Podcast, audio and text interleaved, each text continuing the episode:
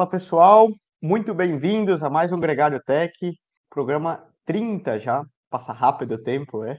Aqui hoje para bater um papo sobre um tema que nós já fizemos um programa abordando inicialmente de maneira um pouco superficial, lá atrás com o Ulisses Abud, gerou muita polêmica, muita dúvida, muita interação, bastante gente veio perguntar e até legal ver o feedback de muita gente que realmente começou a aplicar no dia a dia, nos treinos e mandando print do Strava, etc., que é o tema da respiração.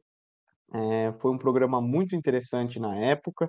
É, confesso um certo conhecimento bastante superficial da minha parte e, e continuar estudando sobre isso e muito motivado por esse, por esse feedback positivo que a gente teve de vocês que escutaram a busca por continuar aprendendo a melhora da, da performance, minha também, esse conhecimento, é, a gente traz hoje para bater um papo conosco, mais uma vez, aprofundando e aplicando um pouco mais essa temática do treino da respiração, como ele impacta é, no nosso dia a dia, como ele impacta no nosso sistema nervoso, no nosso estado de ânimo, na nossa performance e como tirar o melhor proveito disso que, que é tão importante para nós, que a gente traz Caroline Meyer, ela que é uma mergulhadora profissional, também ciclista, e pratica aí um pouco dos dois. Sem mais delongas, eu vou chamar ela aqui na sala.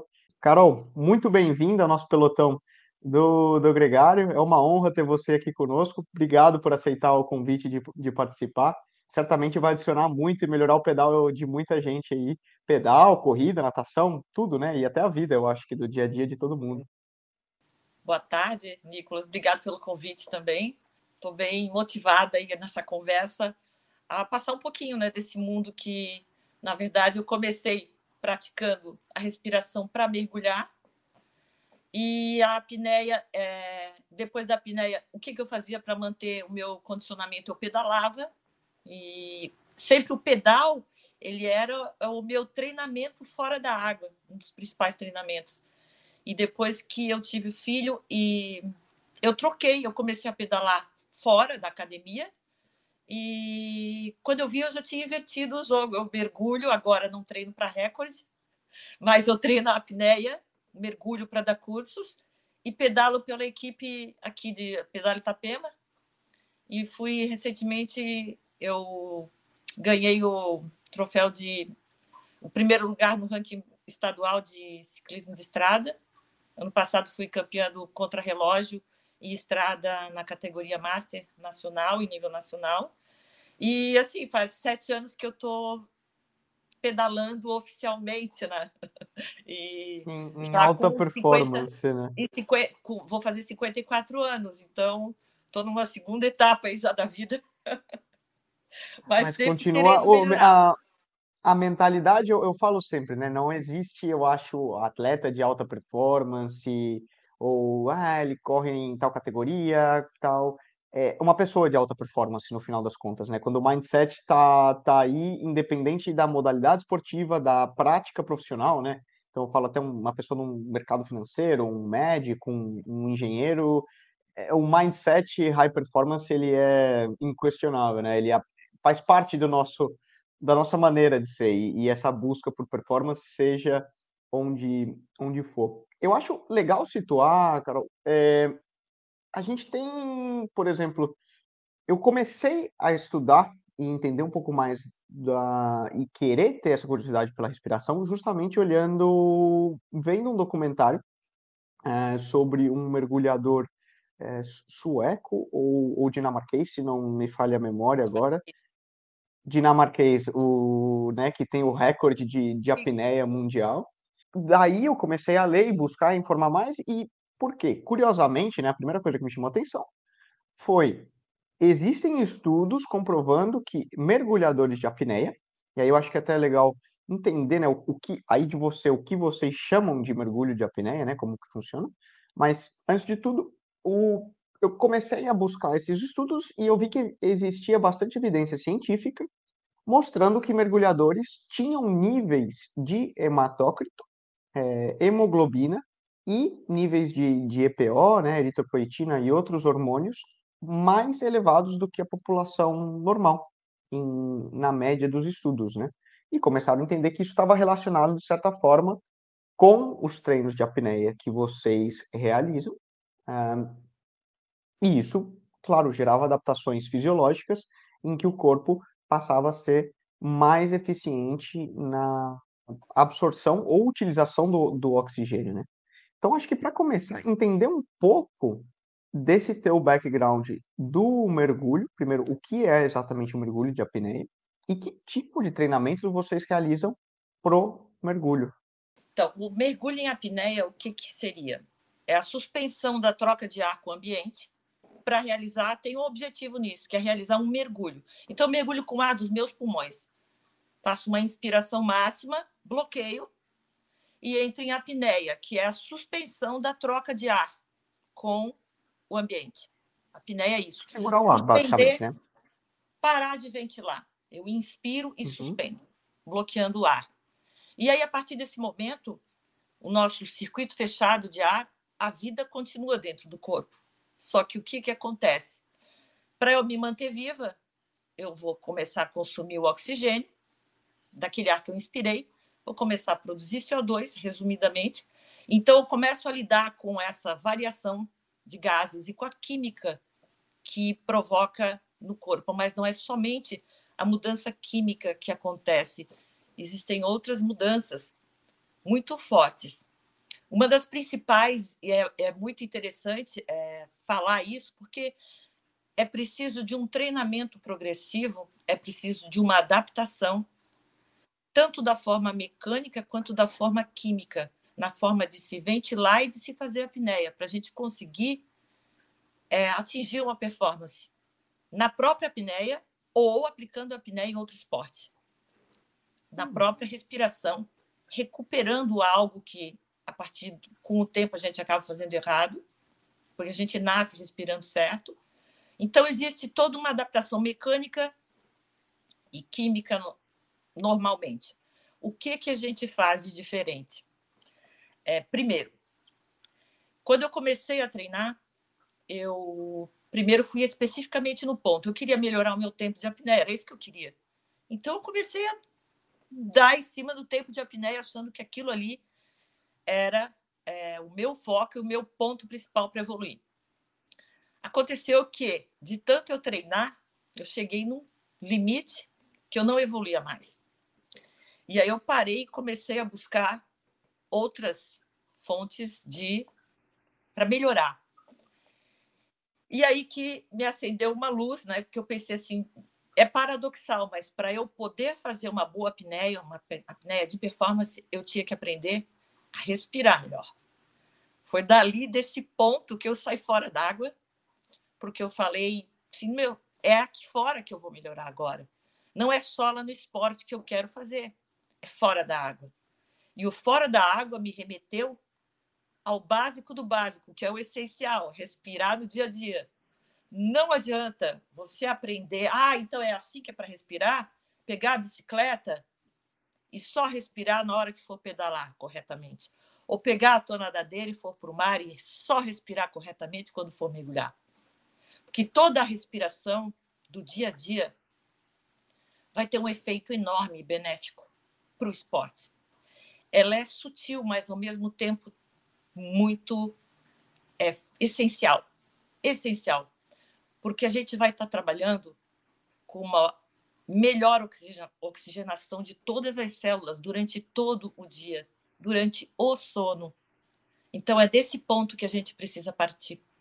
Então, é o básico, mas as pessoas não querem. Ah, quando você fala básico, a pessoa, não, não quero saber disso, eu quero saber lá daquele treino lá para melhorar o meu hematócrito. É isso que me importa. É, né? Ninguém quer, Entendeu? Ninguém quer, quer, quer, quer ir na, na feira, feira, antes de, de, de, comer o peixe depois, né? Já quer ele então, pronto assim, na mesa. Então... É preciso entender isso. É preciso respirar correto no dia a dia. Então, vamos para o básico essencial. O que é respirar corretamente? É respirar sempre pelas narinas, com ênfase no diafragma que é um pouco acima da linha do umbigo, e nas costelas, nas últimas costelas. A respiração, quando a gente a respiração do bebezinho, assim, né? na, é, na barriga ali. Ela tem um, um pouco de diferença, porque a nossa dificuldade, quando a gente, a gente tem um, vários conceitos do que é respirar profundo, e a maioria das pessoas, quando lê, peca nisso, porque ela se engana. Quando a gente fala profundo, ela imagina uma respiração enorme, gigante, e a gente não precisa de grandes volumes. A respiração funcional e eficiente, ela é nasal, com ênfase no diafragma, algumas as, as últimas costelas, sim, para pegar essa uhum. parte, a base do pulmão, principalmente, gerando um menor cansaço possível, ativando o lado parasimpático. E essa respiração, ela também, ela faz com que a gente relaxe toda a musculatura que envolve, desde as vias aéreas até os vasos sanguíneos. E eu respirando desse, nesse formato de nasal, eu produzo óxido nítrico, que vasodilata, relaxa, o corpo se prepara para oxigenar melhor. Então, no dia a dia, nasal, diafragmática, sem ruídos, num ritmo correto. E isso vai fazer com nem que eu Muito, nem pouco, né? Esse aqui nem é muito, nem pouco. O problema nosso, é, ainda na questão do dia a dia, é que a nossa respiração está ligada com as nossas emoções. E a única chave oh. que a gente tem também para controlar as emoções vem do inverso. Também a, a respiração. Né? A respiração. Então, essa é a chave principal de tudo. O que, que acontece no dia a dia? Estressou, puxa o ar pela boca, bloqueia o ar, respira curto, repetidas vezes. E a, o ser humano, ele anda num grau Diretamente de te põe num, numa situação de, de adrenalina, né? De, de, de luta e etc, sempre. né? Você toma um susto. A, a grande falha nossa é que a pessoa não percebe isso, mas ela vive 24 horas estressado nessa situação que a gente chama de fuga. O problema do ser humano é esse, ele não consegue é, fugir e relaxar, tipo um leão que vai caçar, ele vai, ataca, pega a presa, depois ele se joga lá e descansa. Não, o homem não consegue alternar estresse, descanso, estresse, descanso com grande facilidade. Então ele fica 24 horas é, naquele estresse e num quadro que ele é sutil, não é tão perceptível, mas começa a provocar muitas doenças, que é um quadro de hipocapnia crônica gerado pela hiperventilação do dia a dia. Respira curto, respira, danifica todo o funcionamento do organismo. É, existe um médico russo que estudou desde 1940 é, cura para diversas doenças através da respiração, incluindo controle da ventilação. Buteico? O buteico, tá? É do hum. buteico que a, a buteico é a base de todas as escolas assim que a gente possa possa dizer que são modernas, né? Você vai ver de respiração, você fala. Oxygen Advantage. É, é eu, eu realmente veio veio daí que eu li o, o, o, início da curiosidade veio através de ver o documentário do, é, se não me falha a memória, Sven, isso, Stig Severizin. Sim, o Stig ele tem o recorde, fez o recorde mundial da, do Guinness, o masculino, e eu tenho o feminino dessa mesma disciplina do, da estática. É, agora um cara Olha já só, bateu o Stig. Para a gente ver como. Mas e às vezes tá passa no... desconhecida, né? Está na ativa. É. Então a gente tem esse lado, esse lado de hipocapnia crônica. Então, nossa primeira situação é de onde partimos para ver como é que está o nosso grau de tolerância a um CO2, ao dióxido de carbono, porque quando a gente ventila muito, é, a gente adapta o organismo quimicamente a essa situação de hipocapnia, que é prejudicial para o organismo. Então, tem Basicamente, seria um excesso fazer. de. Não vou falar nem oxigênio, né? Mas é, Não, é baixa um, taxa de CO2. Uma, uma baixa, baixa CO2, né?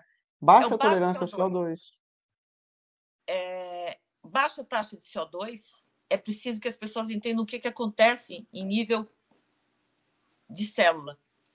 Eu estou respirando muito, eu consigo, eu posso saturar, eu posso colocar o oxímetro no meu dedo, eu consigo fazer 100% de saturação de oxigênio. Eu transporto o meu oxigênio nos meus glóbulos vermelhos, só que se eu respirar demais, o que, que acontece ao mesmo tempo? Imagine um vaso grande, um sanguíneo. Estou carregando 100% do que eu posso de oxigênio. Só que sabe o que acontece enquanto eu respiro demais? Eu perco CO2 e a ausência de pressão parcial de CO2 dentro desse vaso faz com que o glóbulo vermelho, a hemoglobina, aumente a afinidade pelo oxigênio. Então, eu transporto, mas eu não entrego direito para a célula. O nosso problema está no momento final. Eu posso botar o oxímetro e dizer, não, eu estou bem. Mas Ele não está sendo absorvido, né? A eficiência da entrega do oxigênio, ela depende de pressão parcial de CO2. Então, nós respiramos demais, achando que isso é excelente, mas não é. Respirando de menos, a gente vive mais e oxigena melhor. Essa é a chave, é, é preciso entender isso, porque a partir do momento que você precisa sair desse quadro que você entrou, muitas vezes por causa do estresse, do estado emocional que te levou a ventilar dessa forma. Você precisa se reeducar a respirar novamente de forma correta. E aí tem vários exercícios que a gente pode fazer. Depois disso, estando com isso estabilizado, aí sim a gente pode partir para aplicar outros exercícios de respiração e apneia para o nosso esporte. Aí a gente vai para uma segunda etapa, que é a que a gente realmente quer. Né? Mas só respirando o resto do dia a dia, já vai dormir bem.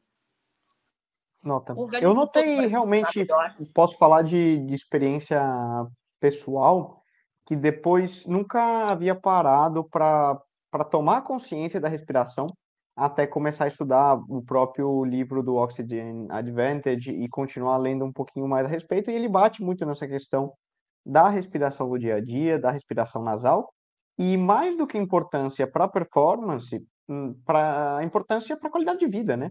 Uma uhum. série de doenças metabólicas oriundas desse de uma respiração errônea ou de um lifestyle, né? Porque aí a gente pode entrar na questão de, de doenças metabólicas também, como diabetes, entre outras, até diversos tipos de câncer, por más escolhas do nosso dia a dia e, e lifestyle moderno. Mas não vamos entrar muito nesse ponto, é, mas é bem isso que você falou. Eu comecei a, ten- a, a olhar muito mais para o meu dia a dia, de falar, olha, tenho que me atentar a respirar sempre pelo nariz para começar. Logo alguma coisa de e aí você vai vai levando, né? Você vai para a questão da respiração em cima da bike, respiração nasal, por exemplo, em cima da bike, etc e, e, e, começa, começa a aprofundar um pouco mais, que eu acho que é aqui que, que eu tenho a maior, é, o maior lado da, da curiosidade. Para quem não escutou, o primeiro programa com Ulisses, a gente passou um pouco essa questão da parte mais fisiológica, bioquímica, ciclo de Bohr, etc., que é um pouco que a Carol passou por cima agora rapidamente. Agora, entrando uma vez, você estava comentando, né? Quando você estava fazendo os teus treinos para a apneia, você começou a buscar algo fora da bike. Mas eu tenho uma curiosidade, antes da gente entrar nessa coisa toda. Como funcionam aí desde o ponto de vista como mergulhadora sem expandir a cabeça? Como são esses treinos de, de um mergulhador para melhorar a resistência? É. A gente começa, primeiro a gente precisa se adaptar ao tórax parado. Para o nosso corpo não é natural uma pessoa que vai começar a fazer apneia, ela vai ter dificuldades. A primeira dificuldade vai ser tórax parado. O cérebro não se acostuma ainda a presenciar o tórax sem movimento. Então, quando o cérebro identifica que o seu tórax não está movendo, ele vai mandar uma vontade de respirar absurda, mesmo que você não precise de oxigênio, mesmo que não esteja com CO2, com dióxido de carbono alto, vem uma vontade brutal para respirar, porque não é normal para a vida o tórax sem movimento. Então, essa é a primeira adaptação. Só que combinando a isso, a gente faz um treinamento, que é o principal de início, que é uma tolerância ao CO2, a dióxido de carbono. Então, são várias apneias, não são tempos altos, mas são, por exemplo, é, 10 apneias de um minuto ou 10 apneias de dois minutos. A dose a gente coloca de acordo com o tempo máximo que a gente mede inicial. Então, por exemplo, se você for fazer um tempo de um minuto de apneia, é, o teu máximo foi um minuto. A tua série de hipercapnia, para se acostumar ao CO2 alto, vai ser de 10 séries de 30 segundos, com um intervalo de 20% do tempo máximo, que vai ser um intervalo de 12 uhum. segundos. Você vai fazer 10 apneias. As tabelinhas que, que eles fazem, Sim. né? Que você pode fazer o, o, treinamento em função de uma coisa e vai. Você é, pode ir progressivamente descendo, subindo. Sempre medindo o seu tempo. Tem que ser com base no uhum. teu tempo senão pode ficar muito fraca ou muito forte, tá? Então, isso é muito importante dosar o treinamento. Então, a primeira adaptação é hipercapnia. O centro nervoso respiratório, que controla a nossa respiração, ele consegue se ajustar e ficar menos sensível ao CO2 em até 40%. Isso quer dizer que eu posso melhorar a minha apneia, eu dou um salto muito grande, eu descanso mais na água porque eu tolero essa taxa alta de CO2, então eu não tenho aquela vontade de respirar mais. Ela chega muito adiante. Enquanto isso, eu lido com aquele outro gás que está sendo consumido para me manter viva. O oxigênio, oxigênio realmente descendo. E vem caindo. Né? Então, uhum. a gente trabalha. O treino de apneia, ele começa com treinos de, de hipercapnia, e aos poucos eu vou introduzindo treinos de hipoxemia. São esses dois, basicamente, fora d'água, que a gente faz. Depois a gente vai para a água para treinar também com reflexo de imersão, que o reflexo uhum. de imersão, que é o contato, diferença de temperatura nessa região que a gente chama de periorbital, ele provoca um reflexo que nós já temos, todo mundo tem, só que quem treina a apneia fica mais agudo ainda, que é o reflexo que eles dizem que vem dos animais marinhos, que é o diving reflex. Então, esse diving uhum. reflex faz vasoconstrição periférica de pernas e braços e direciona o sangue para o tórax para proteger os órgãos vitais, cérebro, coração e pulmão. Então, a gente acaba no momento do mergulho, a gente sai de uma situação aeróbica e nós acabamos numa situação extremamente anaeróbica extremamente anaeróbica. Falta muito oxigênio, né? A acidose Falta deve ser enorme. A acidose é brutal. E isso em três minutos de mergulho. Então a gente sai de um mergulho, treinamento de mergulho torna o organismo extremamente eficiente de forma aeróbica e também de forma anaeróbica. Nós trabalhamos tudo. Adicionando a isso também, tem outra coisa que eu brinco. Isso praticamente muito. sem se mexer, né? Vamos, Não, vamos para, fazer uma. Um mergulho em profundidade, você uhum. imagina uhum. eu arrancar de, do fundo, já em apneia, fazer um tiro. Uma dose fundo, enorme, extremamente. Uma arrancada do fundo, ela é. Para quem não conhece o mergulho, não faz ideia do que acontece. Só para ter uma ideia do mergulho a 30 metros, o teu pulmão ele se comprime, comprime ele vai para um volume residual, sai de 6 litros para um litro e meio eu perco a minha boia, eu estou caindo no fundo do mar. Eu não volto mais se eu não bater a minha perna. E a hora que eu estou batendo a minha perna, só a mudança circulatória já impede uma circulação sanguínea de quase 60% de circulação, quanto mais fundo eu vou. Além disso, a hipóxia, porque é mecânico e químico. São as Ao duas coisas. É. Então, não tem nada que se compare a um treinamento envolvendo apneia e profundidade, em termos de uhum. anaeróbicos. Intensidade, vamos falar, né? Altamente intenso, né? Mas a gente traz para o dia a dia outros exercícios que também comprovados cientificamente, como você falou, que aumenta o hematócrito, é, já está sendo aplicado para pessoas que vão treinar para é, montanhismo treinos para fazer escalada. É, Se adaptar à altitude e, e tudo, né?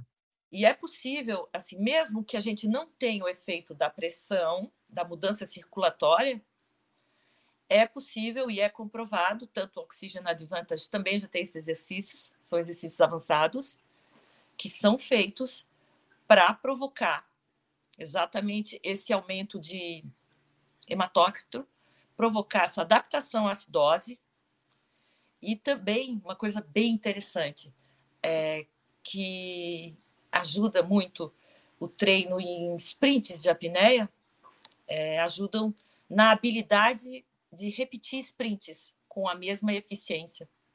Tem estudos que provam, fizeram testes em jogadores de rugby e sprints em apneia expirada. Eles conseguiram, por exemplo, mediram, fizeram testes com essa equipe, era um estudo científico, é, provou que os caras do rugby eles faziam nove sprints com a mesma manutenção de qualidade, que seria assim, 85% do, de um sprint máximo que eles poderiam dar. Eles faziam nove nessa qualidade de 85% daquele top.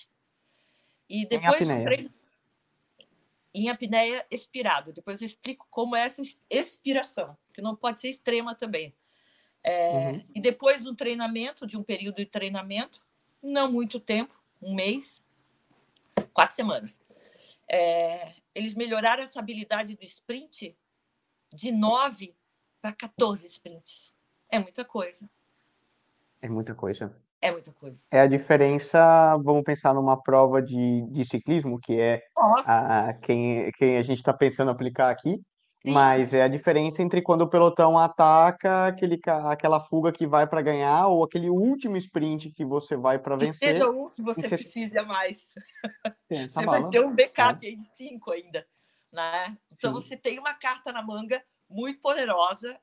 É Fora que esse tipo de treino gera uma confiança absurda, porque você sabe, é, a gente não está inventando, a gente sabe que funciona. Né? A gente não está uhum. falando de algo empírico, algo que, ah, eu acho que é. Não, é. É não, funciona. Funciona. É curioso, né, que eu, a gente estava falando até em off, a questão você me perguntou como que aplica no, no ciclismo. E eu não conheço nenhum ciclista profissional que que sequer toque no tema de treinos em apneia. É, ah, então não, não existe. Fala-se muito em altitude, quero... em uma série de não, coisas. Tenho certeza que alguém deve estar tá fazendo. Se ele está fazendo o treino de altitude, o treino de altitude é o treino hipóxico. Sim. Só que o treino de né? altitude, né? tu vai precisar de uma barraca hipóxica, um hotel hipóxico, ou a máscara hipóxica, sendo que você. Ou ir para o é topo de uma montanha e ficar um monge lá, né? Mas é muito caro e você perde condicionamento aeróbico indo para a montanha. Você perde outras coisas. Quando você volta, tem que ter no mínimo 15 dias para lá, mais 15 para cá. E você está correndo contra o tempo, você ganha uma coisa e perde outra. No treino ah, apneia, não. Né? Fora que a intensidade de, desse tipo de treino, às vezes, ele facilita, por exemplo, se você está machucado, você não pode treinar mas ele é tão eficiente que em 30 minutos você está tá treinado. Né? Evita de ficar lá quatro horas na estrada ou dando tiro no morro. É, é, é uma, ele, trabalha. É isso, isso é uma curiosidade, por exemplo, você tinha esse, essa preparação, né? É, que é, vamos dizer, common knowledge, é conhecimento, todo mundo do mergulho de apneia faz, você tem que fazer para melhorar, e logo você começou a buscar, como a gente lá no início estava falando, você começou a buscar outras, outras coisas, né? Que foi o. Foi talvez aí, aí que eu te pergunto, foi introduzir o esporte aeróbico, vamos dizer, a, a bike, outras coisas no, na tua rotina? Como que funcionou isso? Então, a bike eu fazia. Primeira coisa, eu fui escolher para treinar fora d'água algo que eu gostasse. Eu gostava de pedalar.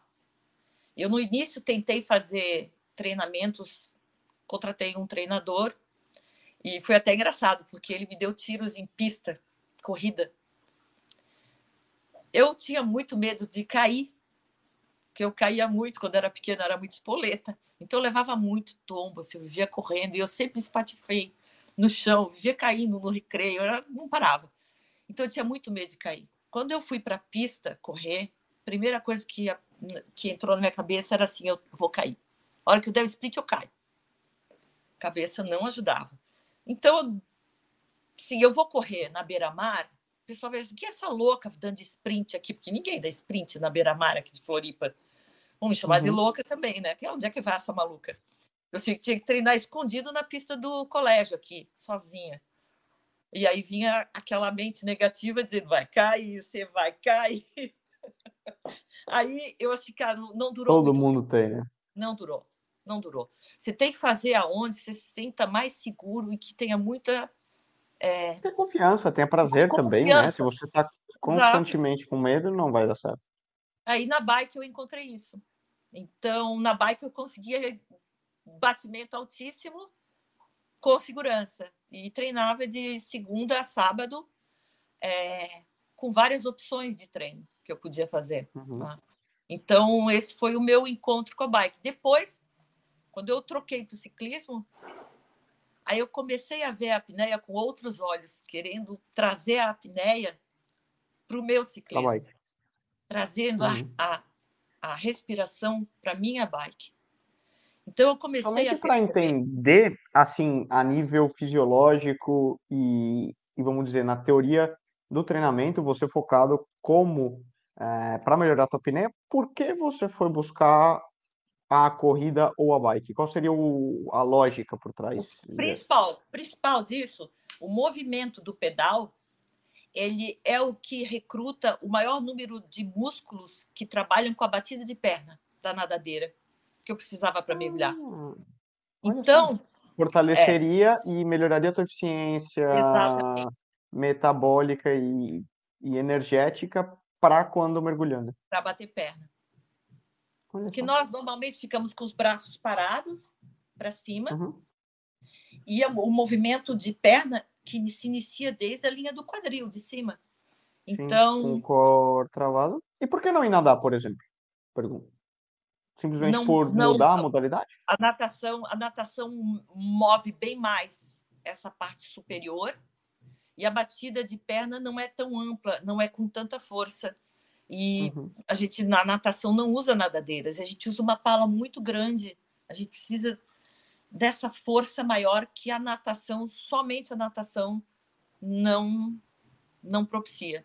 Existe até é, na época quando eu decidi começar a pedalar, eu acompanhava o treinamento da equipe francesa de mergulho de pesca sub. Uhum. E aí eu vi que eles pedalavam né? Deu assim, não, é aqui, é o caminho meu, é aqui, é pedalar. E fora que a opção de pedalar, você pode pedalar a qualquer hora, você tem academia, você tem na rua. Então. Total, né?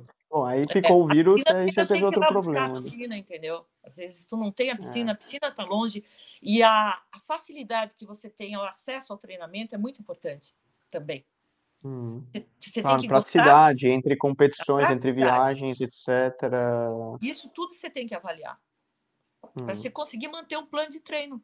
Senão, ele acaba. Em duas semanas, ele você não vai aguentar. Sim, não, não tem continuidade, né? Você tem os é. pontos, como você comentou, desde o prazer, a praticidade, praticidade, como eu aplico. Porque, de novo, se for muito complicado, você acaba largando mão. Confesso, por exemplo, a questão da.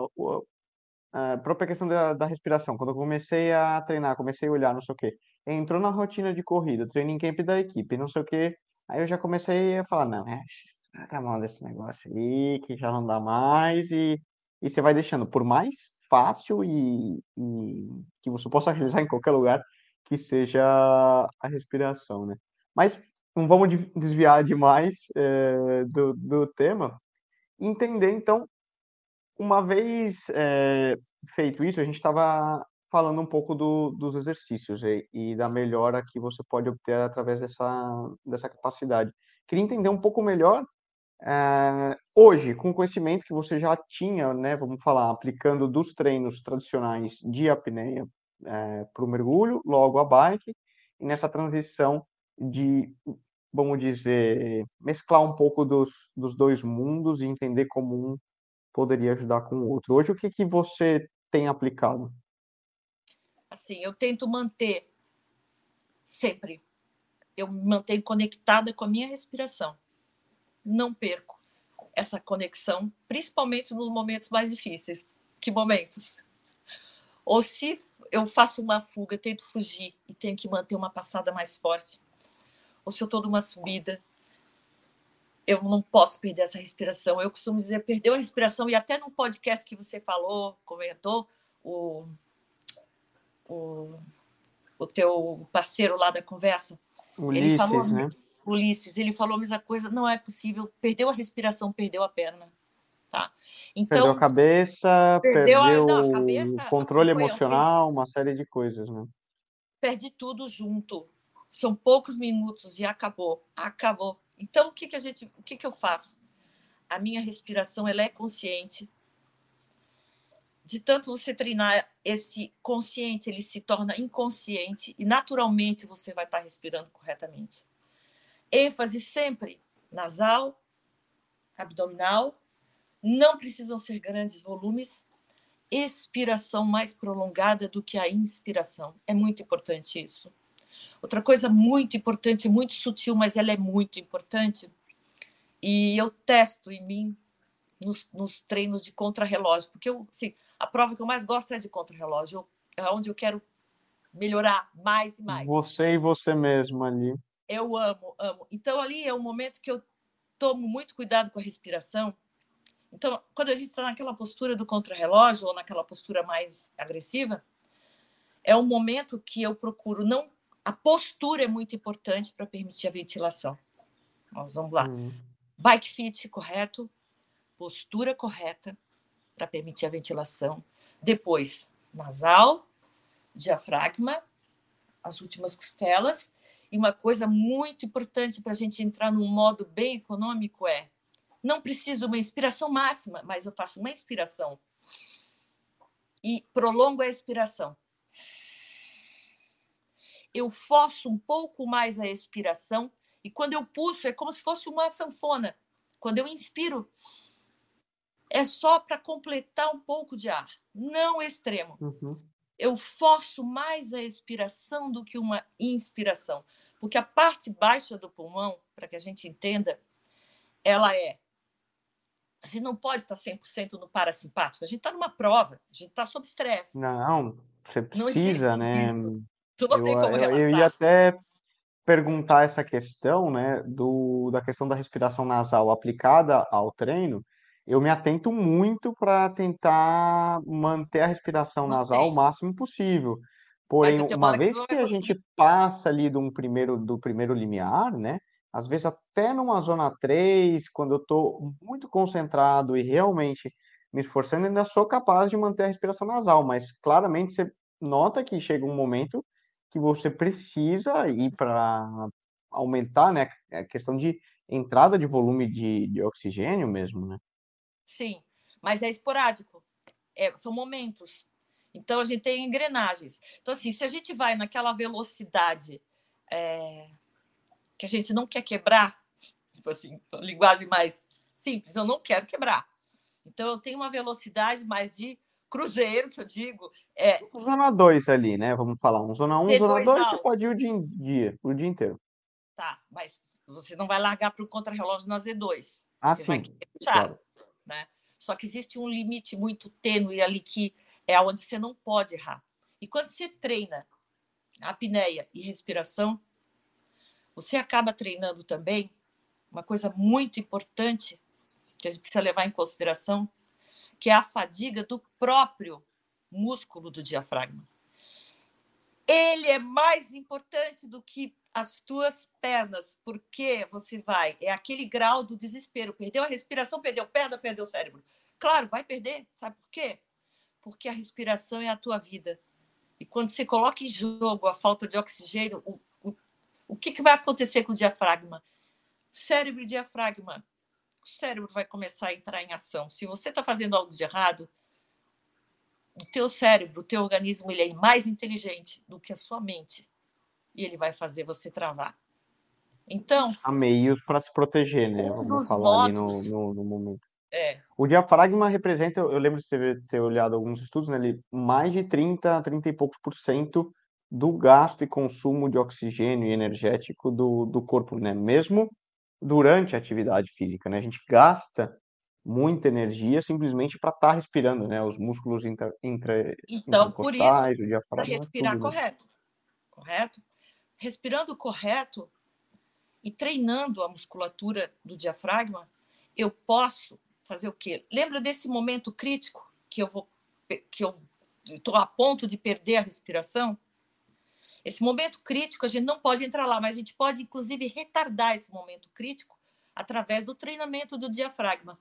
Porque a gente consegue, com o treinamento de apneia, fazer com que o músculo do diafragma seja mais resistente, mais forte. Então, é o retardo é um efeito que acontece com o corpo que é chamado de metaborreflexo.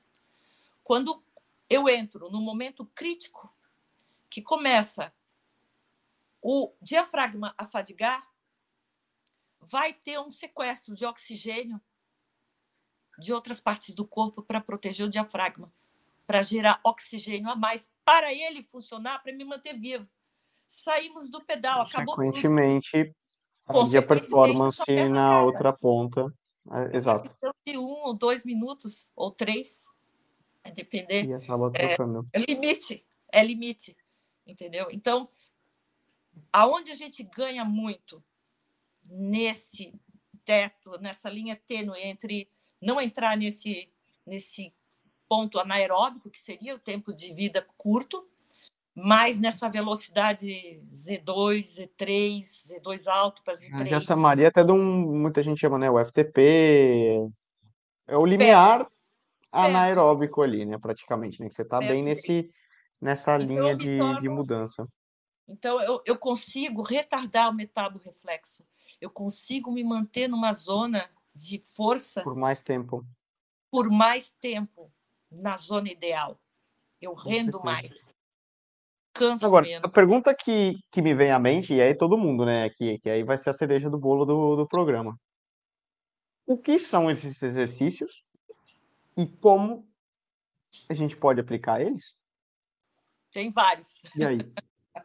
É, bem, o treinamento nosso focado no mergulho, no mergulho que eu adaptei para o ciclismo. O principal que a gente vai precisar além da respiração correta, uma readaptação ao dióxido de carbono, ao CO2. Então, aos poucos, eu vou introduzindo treinos de hipercapnia dentro do meu esporte específico, o nosso ciclismo. Então, eu, eu introduzo é, repetições de apneia curtas durante um pedal moderado. Por exemplo, eu vou sair para pedalar é, um treino suave, é, mas eu só respirando nasal já é o começo, já é um uhum. desafio no início. Tá? Sim. Depois, Nossa. você pode, num treino mais suave, você pode colocar pequenos tempos de apneia. E isso vai fazendo o quê? Que você melhore essa tolerância ao teu CO2 durante uhum. o movimento. A apneia é com o pulmão cheio ou com o pulmão vazio? Aí é uma Detalhe. Primeiro ponto. É. O mais eficiente é com o pulmão vazio, mas é muito importante que se entenda que não é uma expiração máxima, é uma expiração passiva só, para que ele permita que eu faça um, um, um tempo mínimo de exercício, senão não vou suportar, não vai surtir efeito. Então, eu preciso, por exemplo, uma medida é inspiro máximo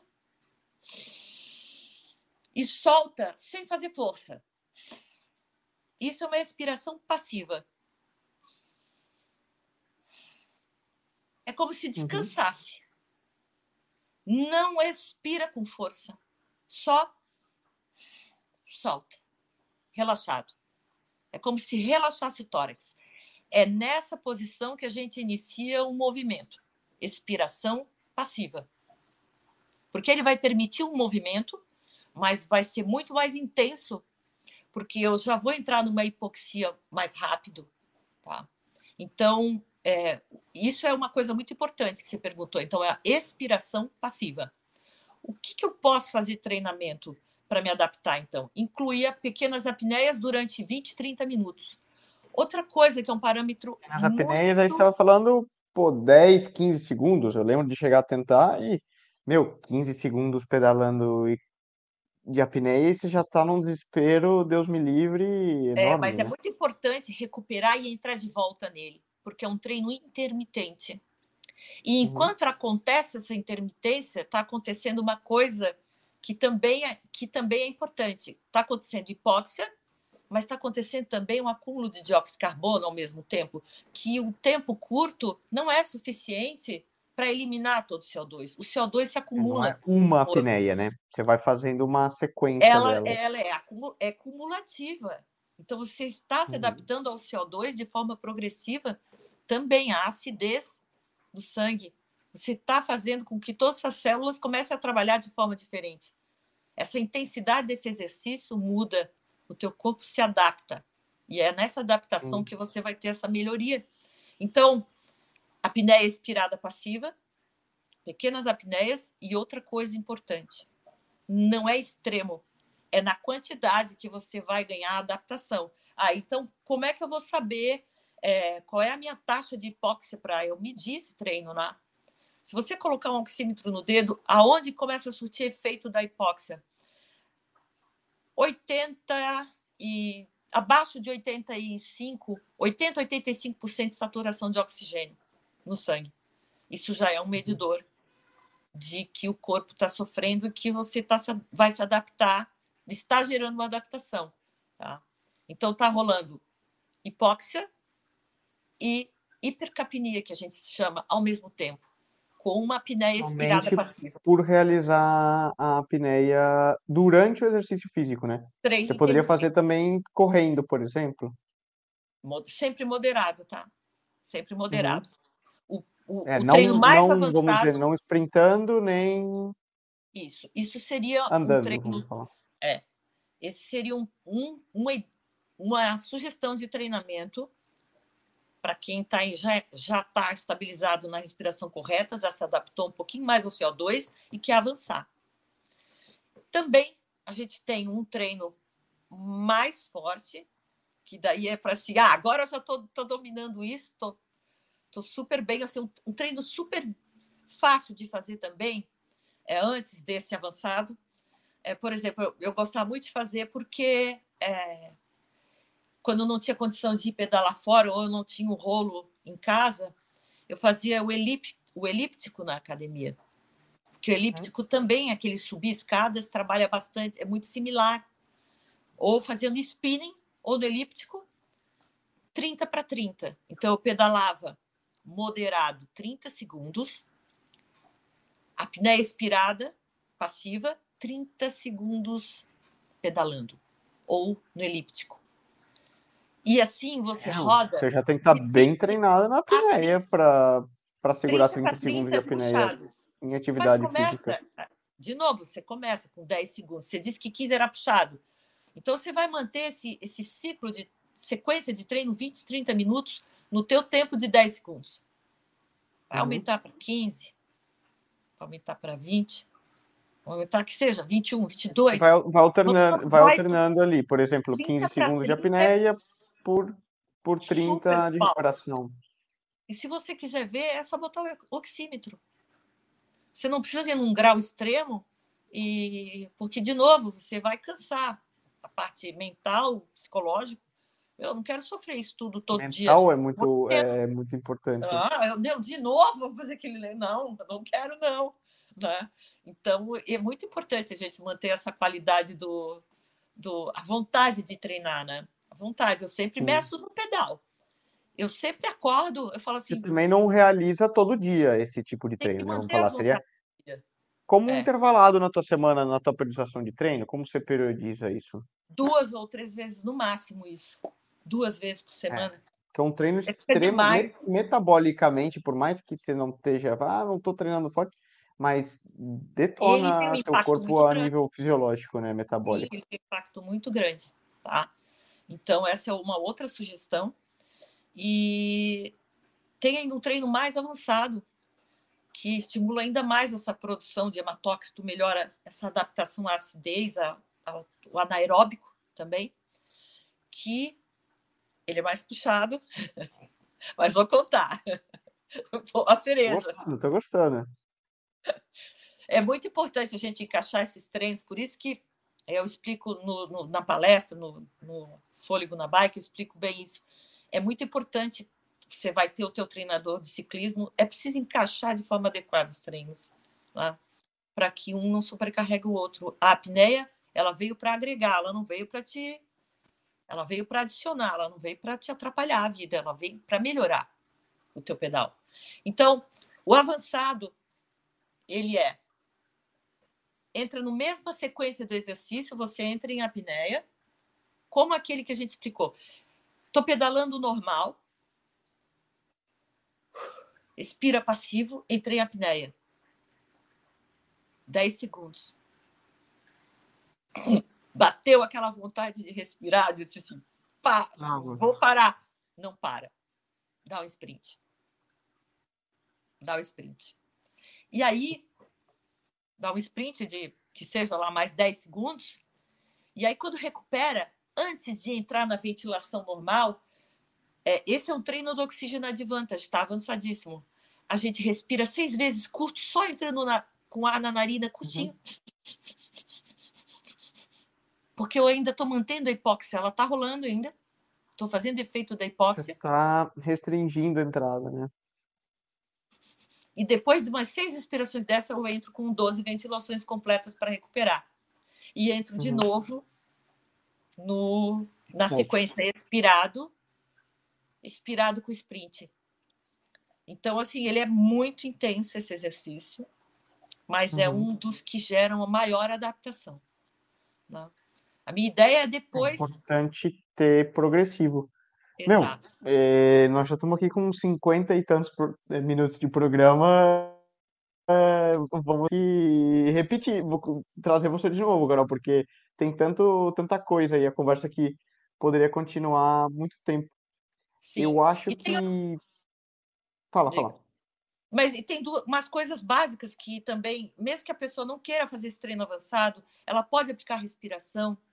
É, tem momentos muito importantes para serem aplicados, sem ser exercício de alta intensidade também. Por exemplo, uhum.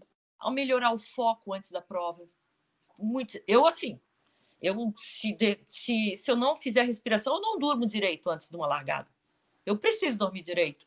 Então, a gente tem treinamento respiratório para acalmar, como a gente tem um treinamento respiratório para ativar é, o foco, é, sem se estressar.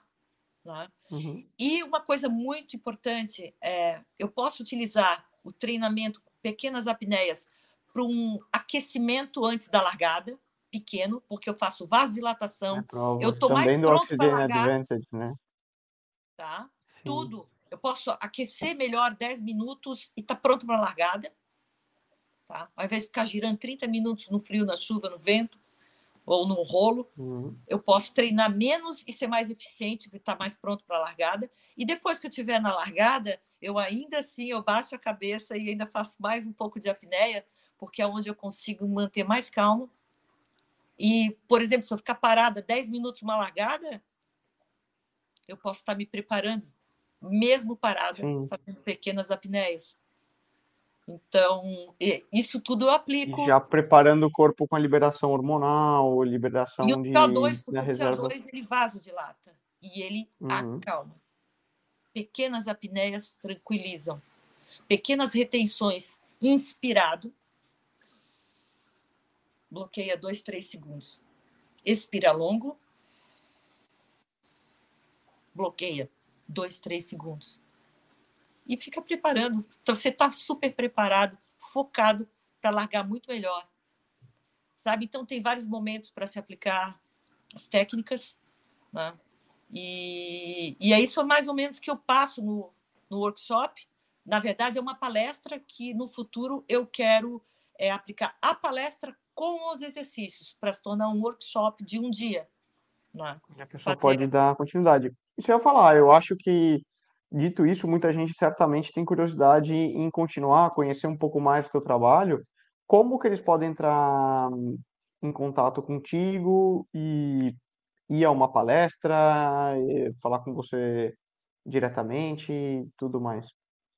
Pode me acompanhar no Instagram, de lá pode mandar um direct ou de, pelo Instagram, Instagram pode mandar um WhatsApp também ou um direct e a gente pode, por exemplo, fechar com escolas de grupos de pedal, é, lojas de de bike também.